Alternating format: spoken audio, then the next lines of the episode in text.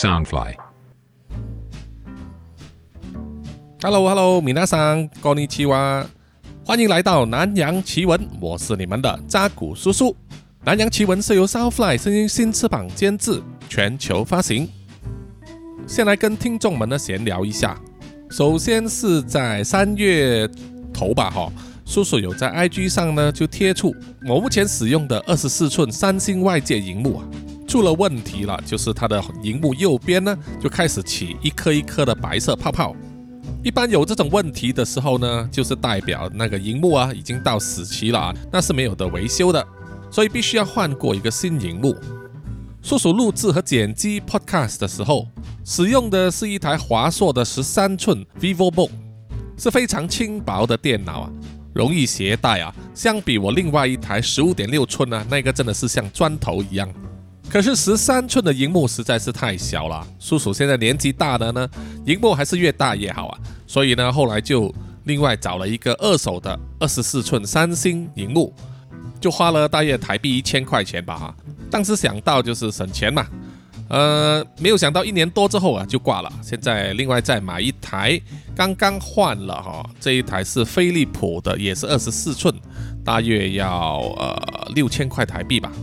叔叔觉得这个是入门的价格，因为相比那些可以打电玩的呢，售价也要一两万台币吧。叔叔现在因为做 podcast 的关系啊，也没什么时间可以玩游戏了，所以也不需要那些功能啊，只要荧幕够大啊、清楚就可以了。另外也是要跟大家分享一下的，就是在 Mixer Box 上呢有一个电台的功能啊，是可以一天二十四小时不停的播放你指定的歌单。那么有一位南洋奇闻的听众七夕里里长呢，就帮叔叔在那里开了一个南洋奇闻的电台，啊，标题叫做《黑色故事》啊，一五更啊，大致是这个样子。因为标题有时候会改变，这样子做呢是希望能够推广到南洋奇闻啊，能够增加更多的听众。非常感谢这位听众啊，他也非常的努力帮忙，几乎是每天开这个电台开十八个小时了。那么也收获了不少的听众关注啊，他的电台关注人数已经超过五百人了，真的是比南洋奇闻 YouTube 的追踪人数还高啊！这个成绩非常的辉煌啊！啊，叔叔也不介意啊，因为这个也是对叔叔的一种帮助，非常感谢他。那么各位听众呢，如果就是有时候啊百无聊赖的时候，也可以点开这个 Mixer Box 的电台，让它一直播着啊南洋奇闻的各种集数啊，它会在里面呢以乱数的方式啊更新呢啊一直在重播啊，可能最适合呢就是陪伴你通勤啊睡觉的时候听。啊，谢谢大家。好，本集呢，我们必须回到九头的这个故事续篇。这个故事现在已经来到第三集啊，呃，可能有点长了。虽然过去也有做过长达四集的啊创作故事节目，但是想到有一些听众呢，因为不想等待啊，所以呢，他会等其所有的集数上线之后才一次过听，要忍住两个星期才听呢，可能会比较辛苦吧，哈。所以这一集呢，会把这个故事讲完啊，有一个结局。啊，有一些叔叔在脑袋里面想到的枝节啊，可能太多呢，可能也被迫要删掉。如果真的要补完的话，可能要留到另外一个外传或者是序章。OK，我们现在来简单的回顾一下故事啊。何家的大少爷何中汉呢，和他的家族复数的南洋兄弟会负责人之一查理叔叔，带着雇佣兵团去到钻油平台上，要营救他的弟弟啊黄忠汉。在那里失踪了，因为钻油平台呢受到了恐怖组织阿布萨耶夫的袭击，啊，恐怖组织呢就觊觎在钻油平台上所堆放的九百公斤黄金和九百公斤白银，结果没有想到营救大队到达钻油平台的时候，却发现了整个平台里面的工作人员和所有恐怖组织的士兵都被杀死了，是被苏拉雅杀死的。啊，苏拉雅是之前在曼谷的大战之后受了重伤，被查理叔叔呢使用魔法抓住啊，封印在一个铁笼子里面，然后又把这个铁笼子运到钻油平台里。原本的目的就是为了配合呢何家的二少爷黄中华，在平台上要执行一个献祭仪式啊，献祭给暗蛇呢，以让大米神恢复他的力量。结果因为恐怖组织的袭击啊，就搞黄了。那么黄中华也为了保护自己的安危，释放了苏拉雅出来啊。同一时间，黄中华又做了召唤仪式，打开了一个异度空间。所以，当何中汉、查理叔叔带着雇佣兵的首领康纳来到转游平台的时候，就和苏拉雅起了冲突。他们一行四个人呢，就意外的掉进了异度空间里面，来到一个像是生物内脏、有肌肉组织的异度空间。在那里啊，他们四个人身体都起了变异。何中汉、查理叔叔和康纳呢，他们的手臂变长了哈，长到可以触碰到地面。而苏拉雅却变成了一个只有十三、十四岁的少女形态，而且失去了所有的力量。他们一行四人在异度空间里面跟随查理叔叔的指引，寻找一直失踪的黄中华，希望也能够同时逃出这个空间。好的，前文提要大概就是这样子啊。那我们回到故事里面。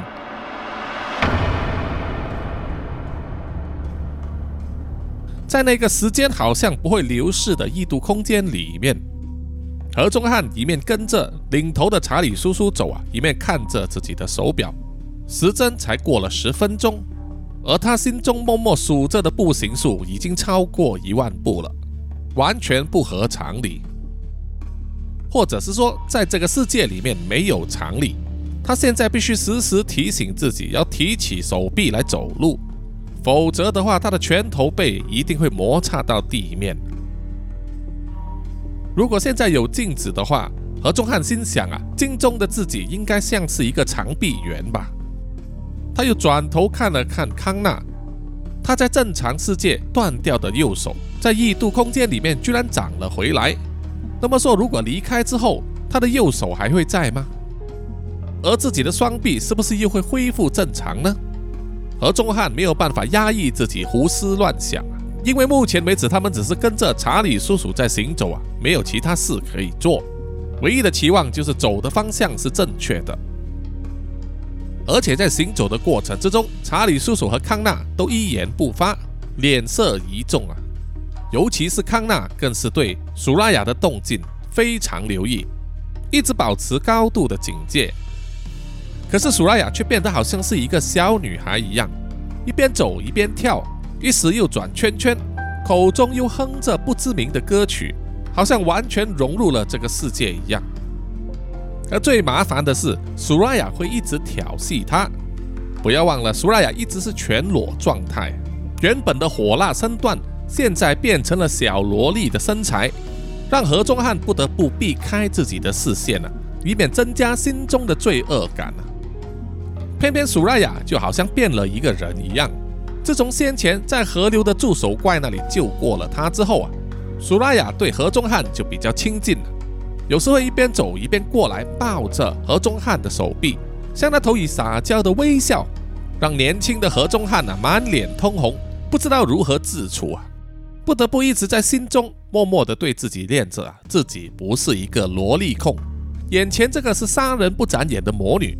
绝对不可以对她动心，然后不断的用看时间和算步行数来转移自己的注意力啊。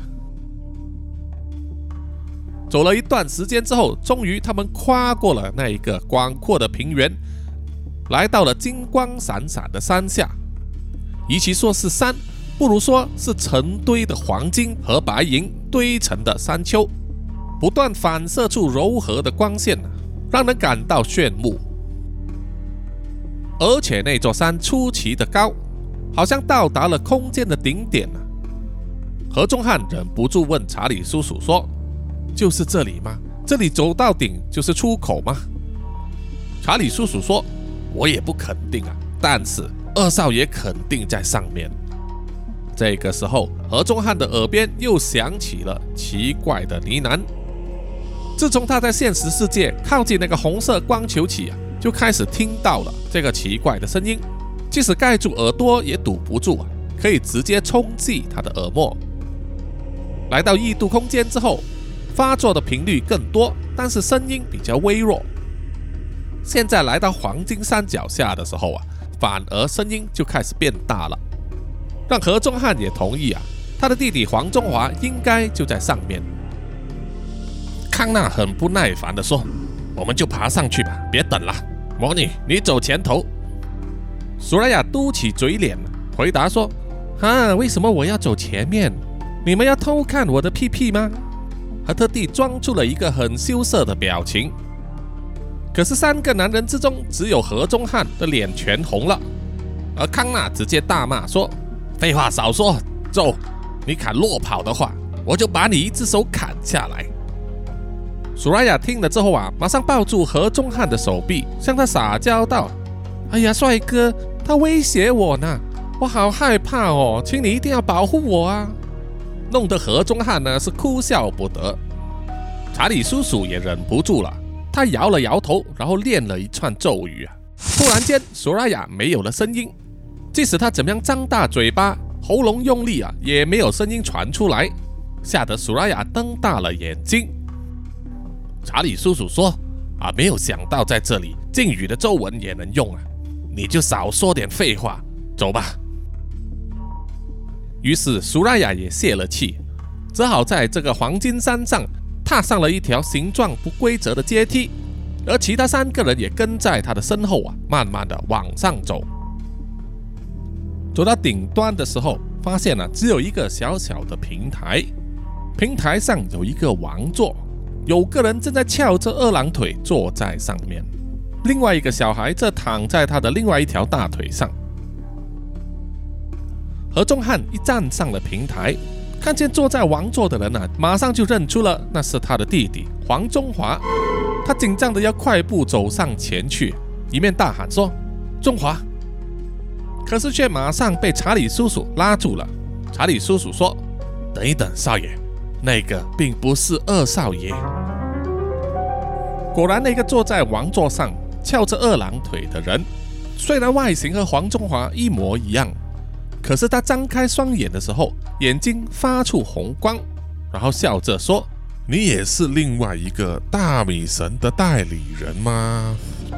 没想到沉睡了那么久，今天居然变得热闹起来了。”何中汉问查理叔叔说：“这个不是中华，那么他是谁呀？”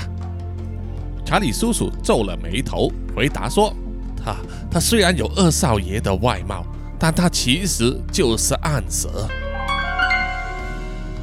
暗蛇笑了起来，说：“没错，没错，欢迎来到我的国度，有何贵干？”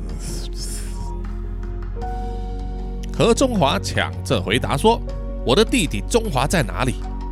暗蛇并没有回答，只是笑了笑，然后轻轻拍了拍那个在他大腿上睡觉的小孩。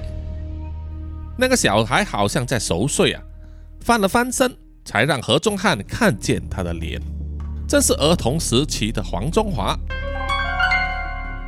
何中汉看到之后啊，有一点惊讶，但是很快心情就会平复了。毕竟进入这个异度空间之后，他和查理叔叔及康纳变成了长臂猿，苏拉雅变成了小萝莉，自己的弟弟会变成个儿童也不奇怪。查理叔叔向暗蛇行了一个礼，然后挺直了腰板说：“我是大米神的代理人查理。根据大米神的启示，向您奉上了祭品。我相信你已经收到了，没错吧？”暗蛇笑着说：“确实，黄金和白银我都收到了。”查理叔叔继续说：“因为献祭仪式进行时出了一点问题。”所以少了一个灵魂啊！现在给您带上了。说完，查理叔叔就拉着苏拉雅的手臂，把她往前推了几步。无法说话的苏拉雅充满敌意地望着暗蛇。暗蛇笑着说：“哈哈哈哈我知道大米神的心意啊，但是光凭这一个灵魂，就要驱使我为他做牛做马。”这一笔买卖可不划算啦！查理叔叔面有难色，但是还是尽量掩饰自己的表情。他说：“既然如此，我们可以再重新商议。您可以提出要求，开个价码，当我们回到现实世界里面，再为你准备如何？暗蛇笑着说：“嗯，这才是谈买卖的应有态度。很简单，我可以马上放你们回去，给我准备九十九个心灵和身体同样纯洁的男女灵魂，准备好了再召唤我就行了。”听到暗蛇对自己的灵魂没有兴趣啊，苏拉雅面露喜色。可是查理叔叔的表情变得很难看了。他说：“您开的这个价码未免太高了吧？而且指定要身体和心灵都纯洁的灵魂，这和大米神的要求完全不一样吧？”暗蛇说：“哼，我跟他的口味完全不一样。他偏爱肮脏不堪。”罪孽深重的灵魂，可是我从来不好那一口，也忍受了很久。好不容易跟大米神分开，有自己的自主权，我当然可以追求我自己的喜好了。何中华走到查理叔叔的身边，小声的问他说：“那是什么意思？是要我们回去找九十九个处男处女来奉献给他吗？”查理叔叔耸耸肩，然后回答说：“差不多是这样的意思。”何中汉说：“这未免太残忍了吧？”查理叔叔点点头，表示他也同意，使用无辜的人来献祭，并不是大米生一贯的做法。但是现在啊，他们几个人都被困在暗蛇所控制的异度空间里面，完全没有天时地利人和，自然也没有什么谈判的筹码。于是啊，查理叔叔就回答说：“您提出的要求我们听到了，恕在下的官至低微，无法自作主张，请让我们所有人回去现实世界，从长计议，考虑您的条件如何？”暗蛇说：“没问题，你们要考虑多久都没问题，时间对我来说毫无意义，我能放你们走，可是。”他必须留下。说完，又拍了拍躺在他大腿上熟睡的黄中华。这个时候啊，何中汉就冲口而出说：“不行，他一定要跟我们走。”暗蛇并不回答，只是继续抚摸黄中华的头发。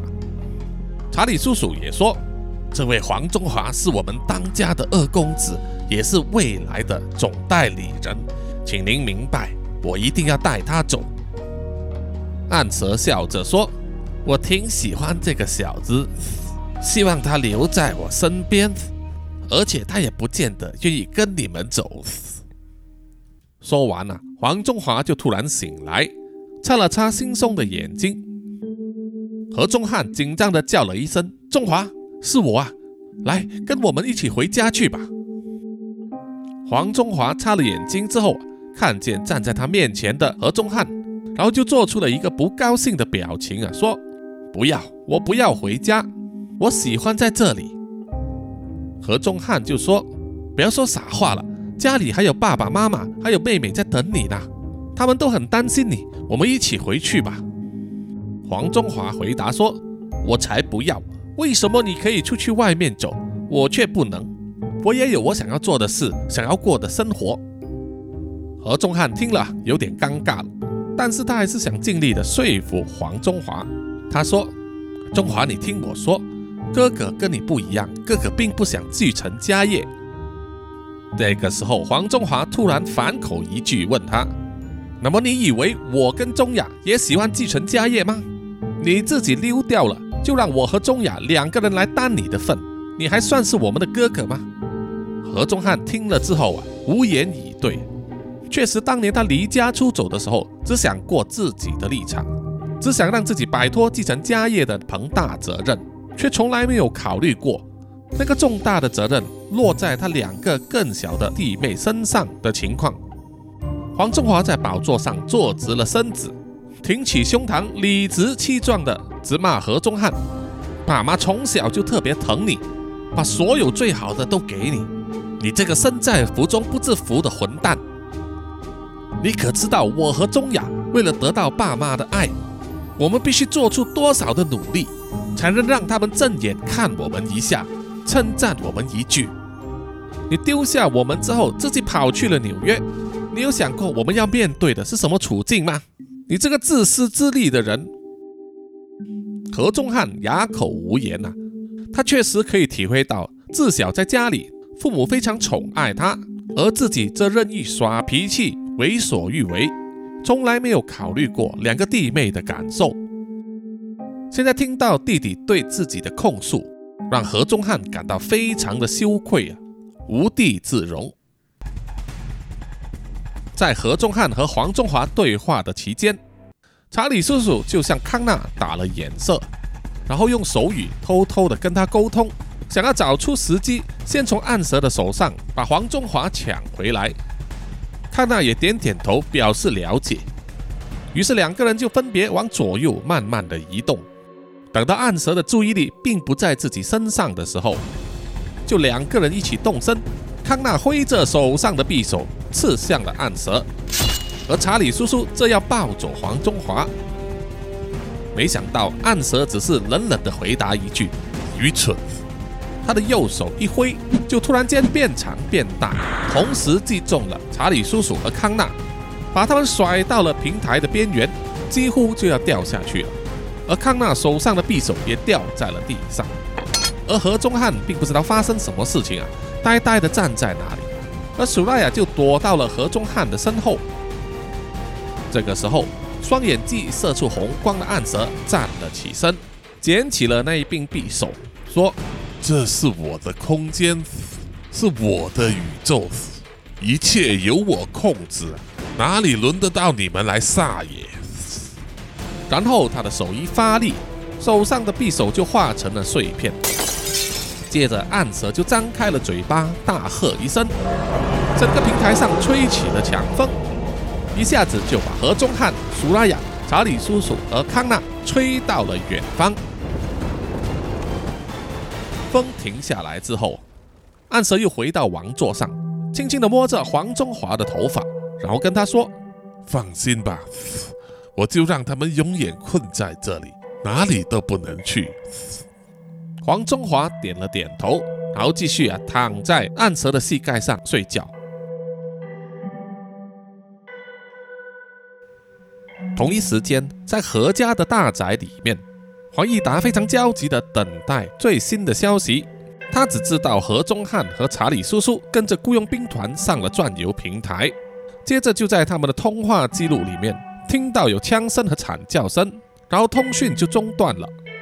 海上又刮起了狂风暴雨，阻碍了船上的人再派士兵上去转油台查看。与此同时，何大贵的病情突然间急转直下，医生和护士忙成一团，极力的要稳住他的病情，让黄义达和黄宗雅都非常的担心。被医生和护士围着进行诊断和施药的何大贵。在半昏迷之际，好像感觉到了何中汉的处境并不乐观。何大贵只能呢喃地说着：“中汉，你要加油。”经过又一轮天旋地转之后，何中汉再次醒来，发现自己依然在那个异度空间里面。这一次的位置像是森林，不过啊，地上都是粉红色软软的肉，而一棵一棵高高的树。却像是包着骨头的肌肉组织，有很多条像柳叶一样垂下来的树枝，全部都是粉红色的，感觉依然很恶心。何中汉摸了摸自己的身体，感觉没有受伤，而且手臂呢好像恢复了原有的长度啊，感觉上自己变成正常人了。于是他快快地站起身，搜寻其他人的踪影。何中汉在那座森林里面转了几圈之后。最先遇到的人是苏拉雅，苏拉雅兴高采烈地冲向了何中汉呢，紧紧地抱住他，一面大声说：“哎呀，找到你真是太好了，我还以为只剩下我一个人呢。”何中汉感到非常脸红又尴尬，他急忙推开了苏拉雅，然后说：“哎，你怎么能够说话了？”苏拉雅回答：“我也不知道啊，被那条大蛇一吹就可以说了。”接着，何仲汉也脸红的转过身去啊，不敢直视苏拉雅，后说：“还有还有，你不觉得奇怪吗？你好像长高了。哦，苏拉雅惊讶的摸摸自己的身体。哎，是啊，我真的长高了，胸部也变大了。嘿，苏拉雅拼命的用力使劲，好不容易才让自己尖锐的指甲长长了一公分，就好像猫爪子一样啊。虽然和原来的长度相去甚远啊，但至少是聊胜于无。而且它背后还长出了小小的翅膀，虽然能够拍动，但是还欠缺飞行能力。苏拉雅高兴地说：“哈，太好了，我真的是在恢复之中。那么这样子下去，我就不怕那两个男人欺负我了。”何仲汉这个时候才想起来呀，苏拉雅原本凶悍的模样，吓得他往后倒退了几步，想和苏拉雅保持距离。苏拉雅看到之后啊。知道了何中汉的意图啊，就笑着跟他说：“嗨呀，你放心，我说过不会杀你，就不杀你了。而且不知道为什么来了这里这么久，我一点都不觉得饿，这种感觉好奇怪。”听到苏拉雅暂时不会对他怎么样啊，何中汉心里放下了大石，然后又想起来，确实自己来这里这么久啊，滴水未进，却也不觉得饥饿和口渴。何中汉就跟苏拉雅说：“我们去找找其他两个人吧，希望他们没有危险。”苏拉雅听了之后啊，嘟起嘴巴说：“我不要找他们，他们之前想要杀我。”何中汉就劝说：“嗨，他们之前也救过你嘛，而且如果没有查理叔叔的话，我们应该怎么样逃出这个异度空间也是一个问题呀。”苏拉雅想了想，只好丧气的说：“那好吧，我们去找吧。”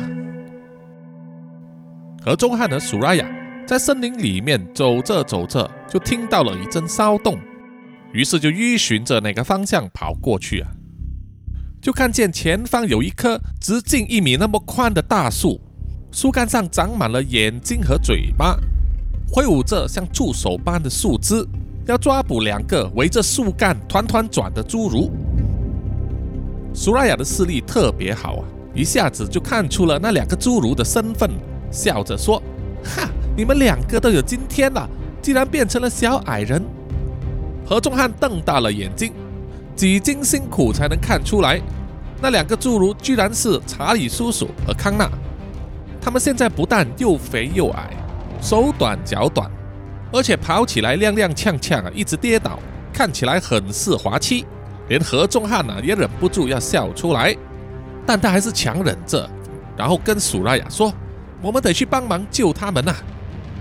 苏拉雅笑了笑啊，然后就一个箭步跳了过去，挥动他尖锐的指甲，虽然有点勉强，但还是能够把触手呢都砍断。而何中汉也过去帮忙，把缠住查理叔叔和康纳的触手给拔断，然后尝试抱起他们，要逃离那棵树的攻击范围。他一面逃跑，一面大喊，叫苏拉雅撤退。可是苏拉雅刚刚恢复了些许力量啊，战意非常强烈，不但不撤退，还去攻击树干的本体，呲呲刷刷的把树身都抓烂了，直到整棵树不再动为止，他才罢手。摆平了树怪之后啊，何仲汉就问查理叔叔和康纳啊：“你们两个人没有事吧？怎么会变成这样子啊？”查理叔叔摇摇头说：“我们也不知道啊。”被暗蛇吹起的强风刮走之后，我们的身体就变成这样了。而康纳看着自己的手脚变得又粗又短，完全使不出他原本实力的十分之一，这就让他非常的懊恼。而胜利归来的苏拉雅则笑嘻嘻的走到两人身边，蹲下来吐槽他们说：“哎呦，怎么变成那么可爱的孩子啦？刚才我救了你们，你们应该跟我道谢才是。”气得康纳一直在跺脚，而查理叔叔一直握着手上的大米神吊嘴啊，闭起眼睛聚精会神的试着和大米神沟通，可是试了好几次都没有反应啊，他开始慌乱了。糟糕了，不知道暗蛇在我身上加了什么东西，我好像失去了大米神的加护，现在也完全感应不到大米神。何仲汉也焦急地问：“啊，那么说我们怎么逃离这里呀？我们还要救中华呢？”查理叔叔也是非常烦恼，不断的在思考着各种方法，可是始终不得要领。难道他们四个人就永远被困在这个空间里吗？虽然他们不会饿、不会累、不会渴，也不会想睡觉，像是拥有无限的时间。问题就是空有时间，却什么也不能做，而且在另外一个现实世界里面有太多的事情要做了，所以留在这个异度空间里面，根本就和堕入无间地狱没有两样。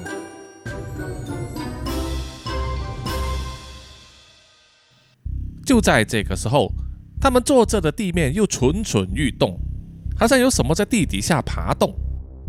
正当他们四人要跳起来逃避的时候，却发现脚步已经被紧紧的系住，而且渐渐的往下沉，难以脱身。何中汉大惊失色，马上大声喊叫：“苏拉雅，你快飞起来看看！”苏拉雅点点头。马上用力挥动他背上的小翅膀，挣扎了一会之后啊，脚步就成功挣脱了地上的细粒啊，身体飞了起来。于是何中汉啊就跟苏拉雅说：“快去拉他们两个。”确实，因为现在查理叔叔和康纳两个人的身材变得非常矮小，当何中汉已经沉到小腿部分的时候，他们两个已经沉到腰间了。于是苏拉雅马上飞过去啊，拉住他们两个人的手臂，使劲的吃奶之力往上拉。可是由于苏拉雅的力量并没有完全恢复，根本拉不动他们。于是苏拉雅放开了康纳，集中力量去拉查理叔叔，但是结果依然没什么差别。眼看呢下沉的速度越来越快，转眼之间就淹没到了查理叔叔和康纳的脖子部分。如果整个人被吸进去地底下的话，不知道情况会如何。这个时候，一阵白光乍现，快速的围绕着他们身边穿梭，然后飞上半空，直插地面。整个地面也跟着剧烈的震动，发出了怪兽般的嚎叫，然后就把半个身体都被吞噬掉的何中汉、查理叔叔和康纳吐了出来，摔倒在地上。众人险象环生，吓出了一身冷汗呐！刚刚的一刻，还以为自己会死在这个异度空间里面。同样被白光吓一跳的苏拉雅，着地之后，马上躲到何中汉的身后，然后像是撒娇的问他：“那个人是谁啊？”何中汉这个时候才看见了，刚才插在地上的白光已经消逝，变成了一个年轻的长发男子。蓝色的眼睛炯炯有神，手上握着一支深红色的剑，依然插在地上。这种出场气势看起来非常的威风。康纳忍不住开口问：“你到底是谁呀？”男子笑了一声，用一种很潇洒却有点做作的手势，把他的长发拨到后脑勺，也不理康纳的问话，就往何中汉的方向走过去。然后一把抓住了苏拉雅的手啊，用深情款款的眼神对她说：“小生萧逸救驾来迟，希望姑娘没有受惊了。”这一个举动大出所有人的意料之外。当苏拉雅还没有做出反应的时候，何中汉却挡在他们两个人中间，然后开口问了：“哎，你说你叫萧逸，虽然我很感激你救了我们，可是不代表我们可以完全相信你啊！你到底是谁？”请重塑招来。萧逸只是用眼角瞄了何中汉一眼，然后在苏拉雅的手背上亲了一口，再以优雅的脚步往后退，回到插在地上的深红色剑的旁边，弹了一个响指，那柄深红色的剑一瞬间就变成了一只小狗，围着他的脚边转来转去，表现非常的亲热。这个时候，查理叔叔手上的大米神吊坠又再次发出了红光，让查理叔叔欣喜若狂，如获至宝。啊，感谢感谢大米神的加护又回来了。然后他就一手指着萧逸，跟他说：“你你就是明剑吧？”萧逸既点头也摇头说：“确实是，但是我不喜欢那个名字，让我感觉上好像是一个没有生命的物体。”所以我给自己改了一个名字，叫做萧逸。我希望你们也以这个名字称呼我。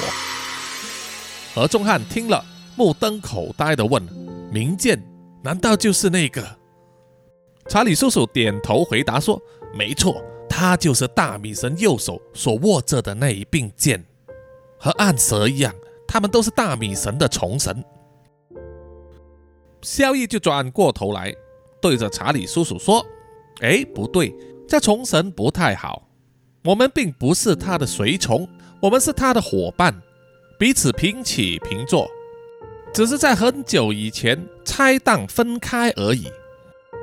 说着说着，他又走到了苏拉雅身边，搭着他的肩膀说：“刚刚要不是我发现啊，这位姑娘好像有危险，否则我也不会现身来救你们。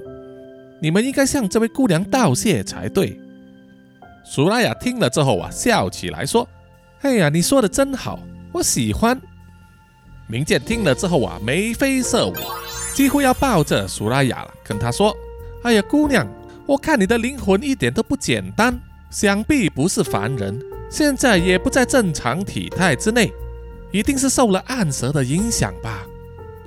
苏拉雅拼命点头说：“没错，没错，我现在的力量。”根本没有我原本姿态的三分之一，现在这个体态也太矮小了。我最喜欢的香奈儿和迪奥的衣服肯定穿不上。而仲汉看见萧逸和苏拉雅突然间变得这么亲密啊，心中突然间有种奇怪的感觉，很不是滋味啊。于是他就问萧逸：“你既然与大米神和暗蛇是平起平坐，怎么又会在暗蛇的这个异度空间里面呢？”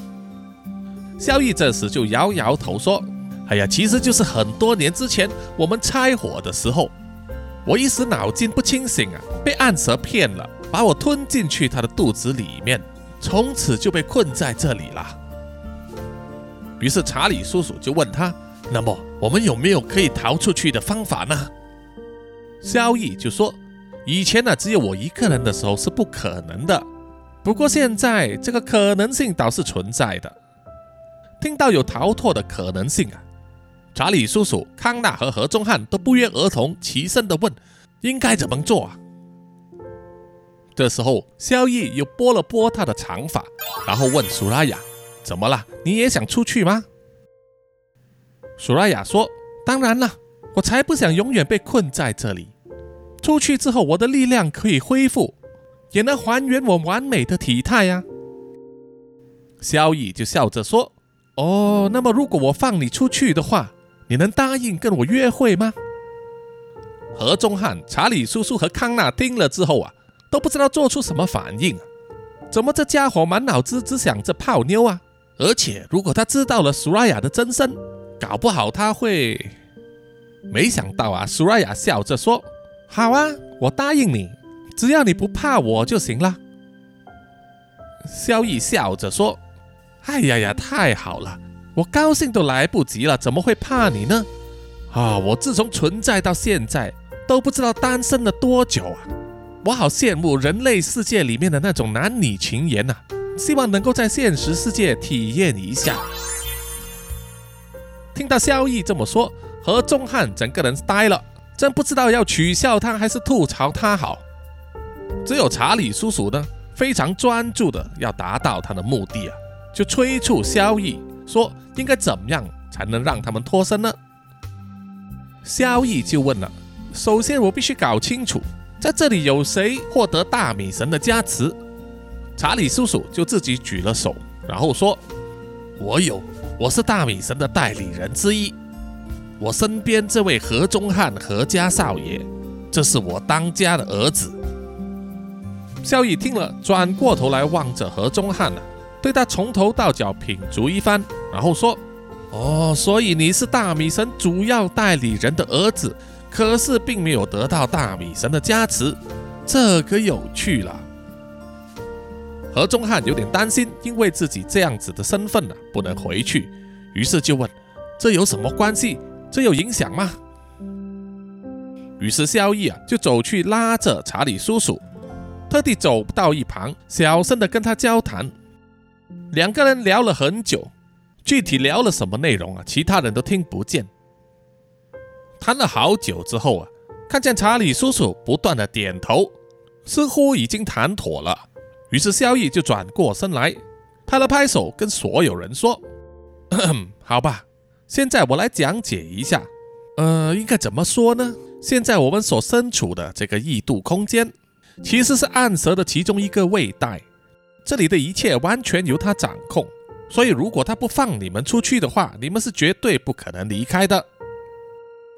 在暗蛇非自愿的情况之下，能够让你们离开的话，只有两种方法。第一就是杀了他。虽然正常的我可以做到，但是被困在这个空间里面，我的实力也大打折扣，胜算很低。即使我侥幸打败了暗蛇，暗蛇死的时候，这个胃袋也会缩小，到最后整个破灭，连我也活不下去。这就是为什么我一直困在这里没有出去的原因。那么接下来我就说第二个方法。就是要让暗蛇吞食自己的尾巴。何中汉听了大为不解，他想：有人会吞自己的尾巴吗？查理叔叔点头说：“其实是有的。从远古的宗教或者哲学里面，就有流传下一个符号，叫做 Ouroboros，我们可以称作衔尾蛇或者摇尾蛇。”符号的形象就是一条蛇或者龙吞食自己的尾巴，形成一个圆环。不管是在埃及文化、远古东亚的红山文化、北欧神话、印度教里面，都常常出现这样子的符号。衔尾蛇的形象有很多种意思，可以代表无限大，也可以代表生命的循环，黑和白的交汇。出生到死亡的一个交接。何仲汉听了，想一想，确实有见过这样子的图片只是他并没有深入研究它所代表的意思。萧逸继续说：“我可以带你们去抓住暗蛇的尾巴，它的体积虽然很大，但是有你们三个男人就足够搬动了。而我和这位姑娘的任务就是引诱暗蛇张开嘴巴。”只要你们把它的尾巴刺入它的嘴巴里面，形成吞食的状态，暗蛇就会启动一种保护自己、避免自我毁灭的机制，把这个胃袋里面的一切都吐出去。这样的话，我们所有人都可以脱身了。这时候，康纳就问了：“听你这么说，它的尾巴好像很大根。”有没有可能就是呢？当我们还没有靠近暗蛇的时候，就被它发现了，又再一次把我们吹到不知道哪里去，那不就是白费功夫吗？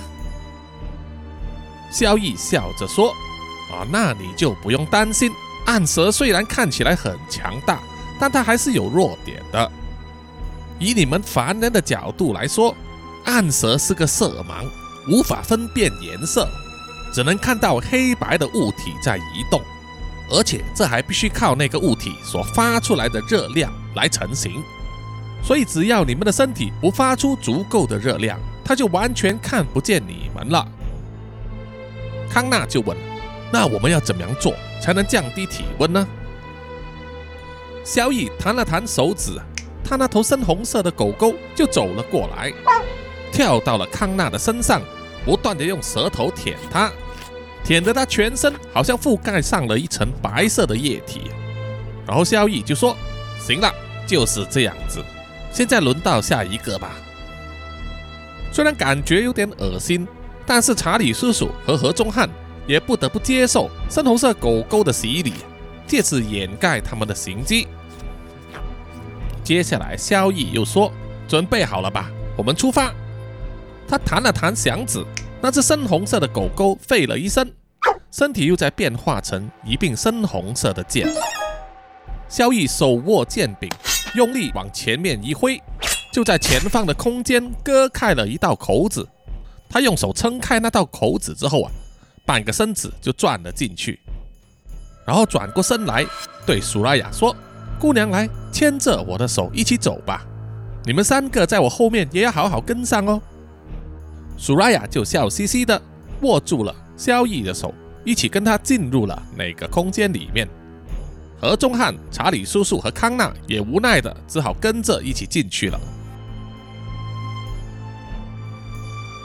众人穿过了那一道口子，就好像穿过了哆啦 A 梦的随意门一样，一下子就来到另外一个漆黑的空间里面。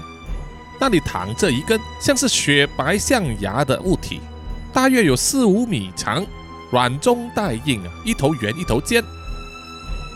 萧逸说：“好了，你们三个男人就把这根蛇尾巴抬起来吧，然后再跟我走。”说完，又举剑一挥，又在空间里面辟出了一道口子。他再一次把口子撑开，半个身体啊转了进去，然后又伸了一只手过来呀。这一次，苏拉雅又懂得了，自然的牵着他的手跟了进去。而剩下的何中汉、查理叔叔和康纳只好去抬那一根像象牙一般的蛇尾巴。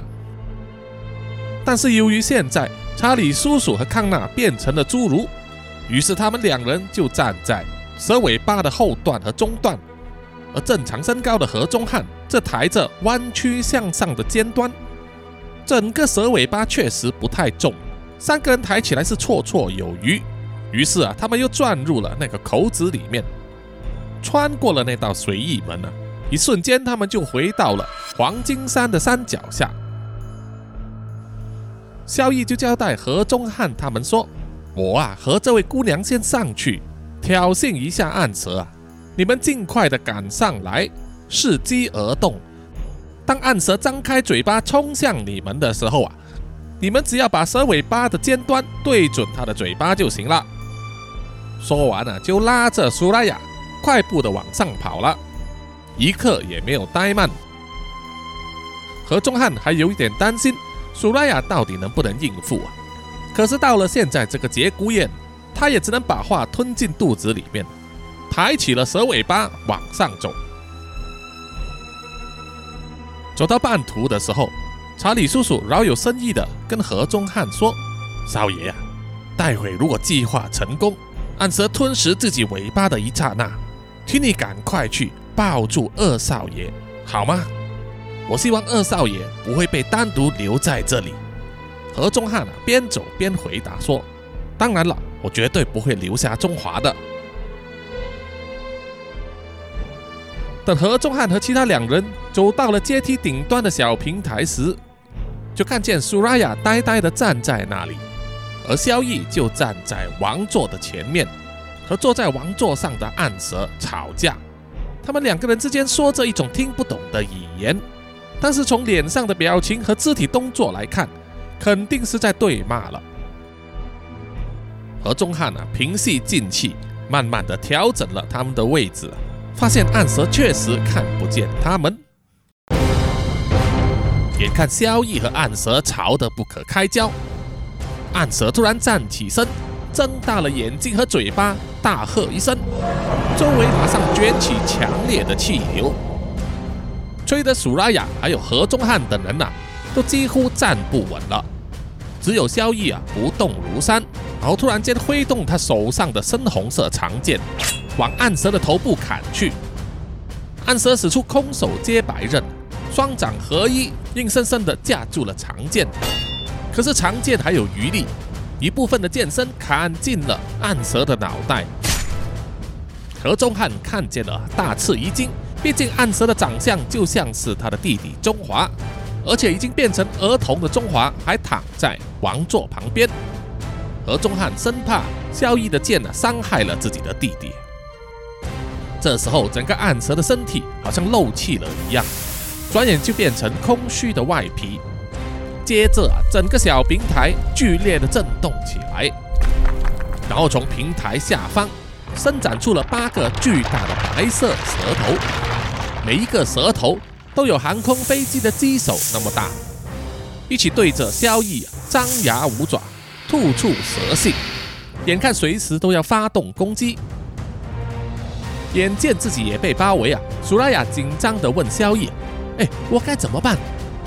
萧逸就说：“跟着我先闪躲一下，让我找出哪一个才是真身。”话音未落，八个蛇头就一起对着萧逸喷射红色的粘液，搭在小平台的时候，发出了一股腐蚀的味道，看起来毒性非常强。萧逸就拉着苏拉雅跳来跳去，左闪右避，反而是苦了何中汉和查理叔叔、康纳等人。他们捧着巨大的蛇尾巴，闪躲得更加辛苦。一面抱着苏拉雅，一面左闪右避的萧逸，像是充满疑虑的跟苏拉雅说：“姑娘啊，如果你亲我一下的话，我就死处绝活给你看看。”苏拉雅笑着说：“呵呵，如果你能带我出去的话，我可不但会亲你一口哦。”小乙听了之后啊，心花怒放，挥动手上的长剑。大喝一声，一言为定了。这时候天空中突然间发出多道白色的闪光，接下来就是一连串划破空气的声音。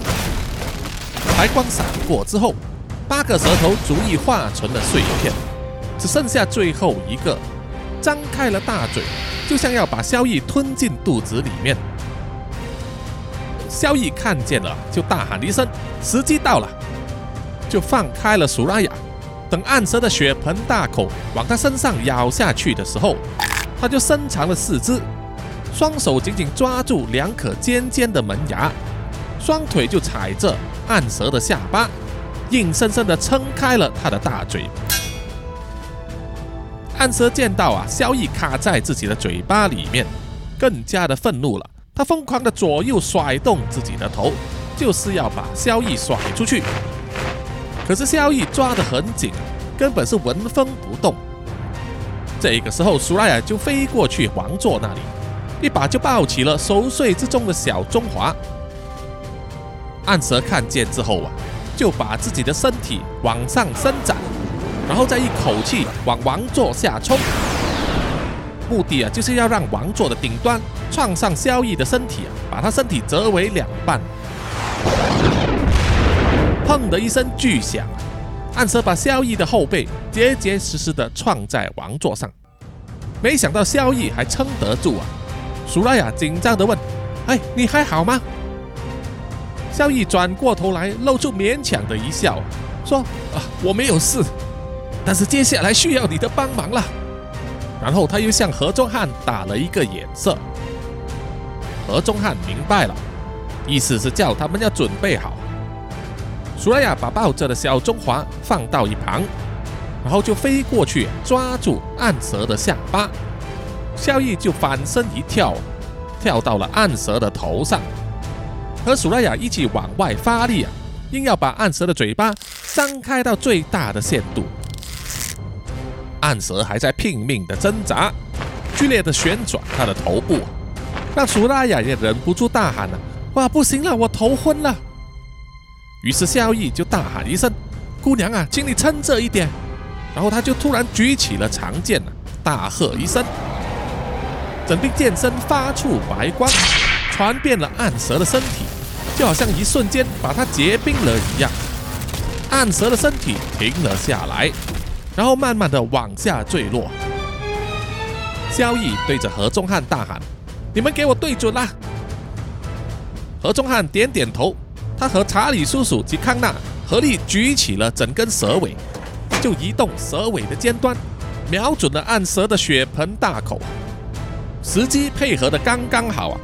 蛇尾就准确的刺进了暗蛇的口腔里面。可是同一时间，暗蛇的坠落也整碎了整个小平台，脚下的立足之地摇摇欲坠。查理叔叔对着何中汉大喊。少爷，就是现在！何中汉马上跳起啊，三步并作两步，冲上前去抱住了小中华，把他紧紧拥在怀里。这个时候啊，暗蛇雪白又膨大的身体，整个发出了红光，剧烈的颤抖，接着就从嘴部喷出大量的气流，把正在向下坠落的何中汉、查理叔叔和康纳都吹得飘了起来。能够飞行的苏拉雅一手抓住了康纳，另外一只手也抓住了何中汉的衣服，稳住了他们的身形，停留在了半空。何中汉抬头一看呢，却看见查理叔叔的身体依然往上升，向着萧逸和暗蛇的嘴巴飞过去。何中汉大惊失色，大喊了一声：“查理叔叔！”没想到查理叔叔却是满脸笑容，举起了右手大拇指，向何中汉表示做得好。何中汉觉得非常的迷惑，他不明白查理叔叔这么做是代表什么意思。但是这个答案呢，很快就会解答。当查理叔叔飞到萧逸身边的时候，萧逸搭住了查理叔叔的肩膀，笑着跟他说：“非常感谢你啊。”查理叔叔握着萧逸的手，语重心长地跟他说：“请你好好保护少爷和二少爷，他们都是下一代的当家呀。”萧逸笑着点头，而查理叔叔也满意的笑着闭上了眼睛。萧逸也用手啊轻轻一推，把查理叔叔推向了暗蛇的嘴巴里面，然后自己就翻了一个筋斗往下冲，一手抱住了苏拉雅的腰。另外一只手则托着何中汉的身体，何中汉完全不敢相信！他大声地问萧逸说：“到底发生什么事？为什么会这样子？查理叔叔在干什么？”萧逸只是笑着说：“出去了，我就告诉你吧。”接着啊，就是一阵炫目的白光，让所有人都不得不闭上了眼睛。然后就是一阵有点熟悉，就是天旋地转，没有重力。身体被搓圆拉长的感觉，不知道过了多久啊，何仲汉才恢复了意识。他坐直了身体，发现又回到了那个转油平台的货舱里，周围依然是一片凌乱，和他离开的时候完全没有差别。他转头往右边一看呢，就看见康纳倒在一旁，脸色苍白，他的右臂依然是断掉的。临时包扎的伤口已经软得血红，非常迫切需要治疗。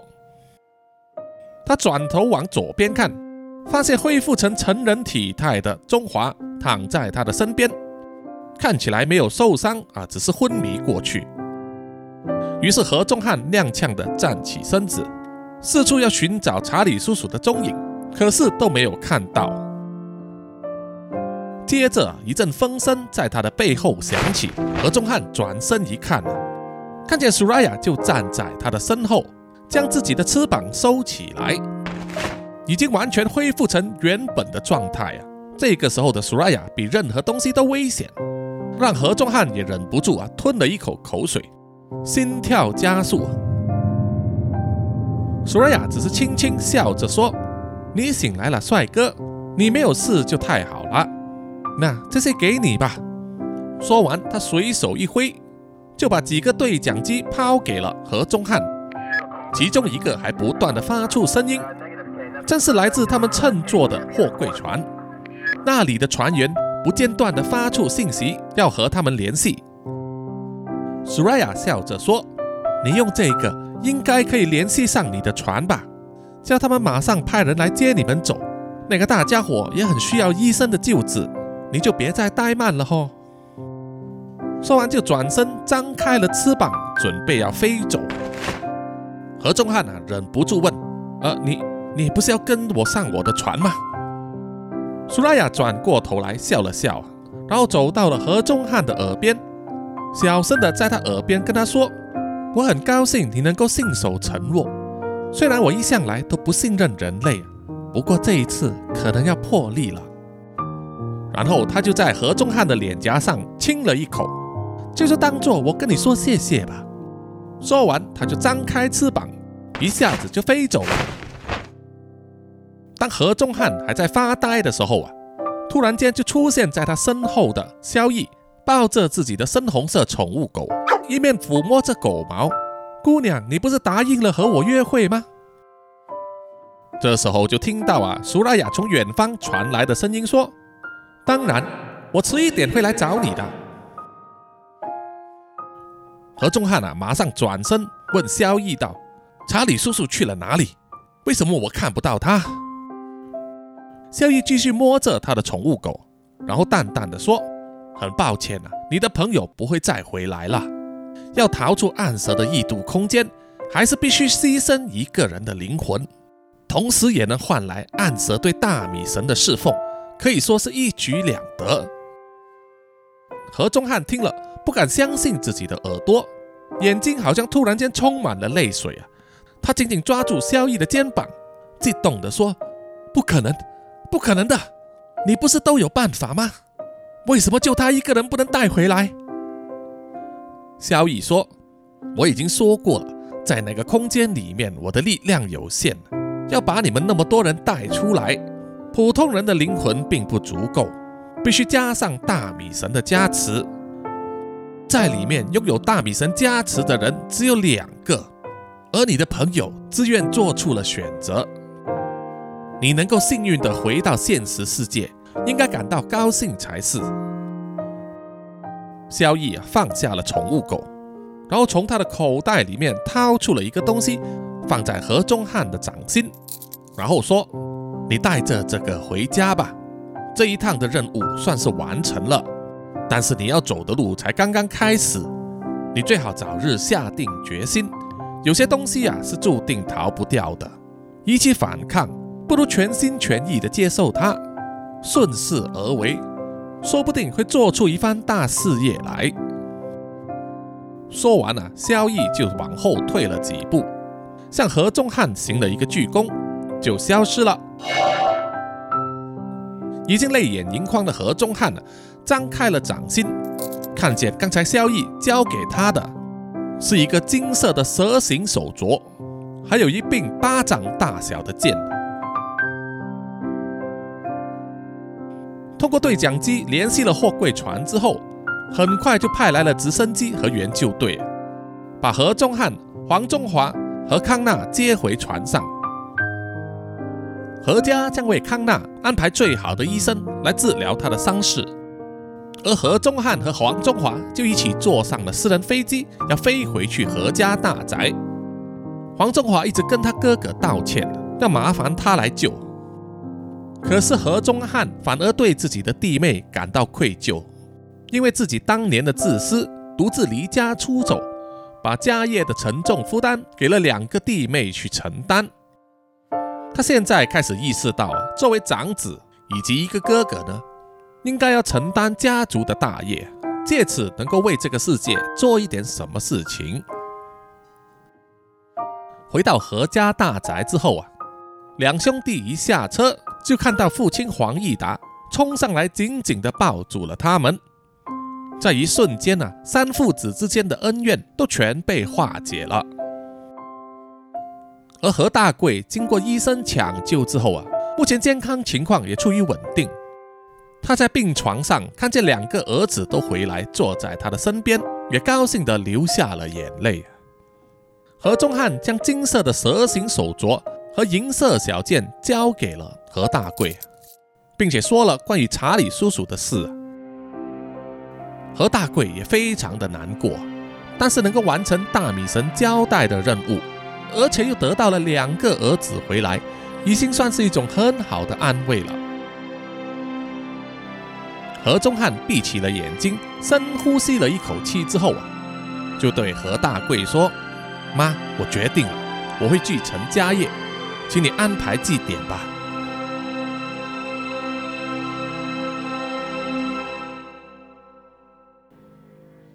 好的，本集的南洋奇闻九头的故事呢，就到此结束了。谢谢各位听众的收听，一连三集呢，呃，算是一个比较奇幻的历险啊，可能跟叔叔过去的故事路线有一点不一样啊。希望各位听众呢也能够喜欢啊，叔叔呢会尽量尝试多种不同的风格。那么喜欢的朋友呢，请大家去订阅南洋奇闻的 YouTube 频道。还有在 Apple Podcast 里面给叔叔点五颗星的评价，当然也欢迎大家呢追踪南洋奇闻的 Facebook、IG，还有 Mixer Box 啦。好，有什么意见和回馈呢？欢迎在这些平台上留言啊，叔叔都会挑一些呢在节目里面回复。谢谢大家。最后的最后，当然也是念出南洋奇闻赞助者名单的时间。首先就是感谢南洋探险家 Jimmy Chin、Johnson Wang、Aaron Yu。然后就是南洋侦查员二四公园图子 r a f f 布一子该 Sandy 丽真爱笑三十三洪志伟 Kinas 林家达蔡小桦和苗疆杀人蛙谢谢你们，谢谢你们。好，我们下一集再见，拜拜。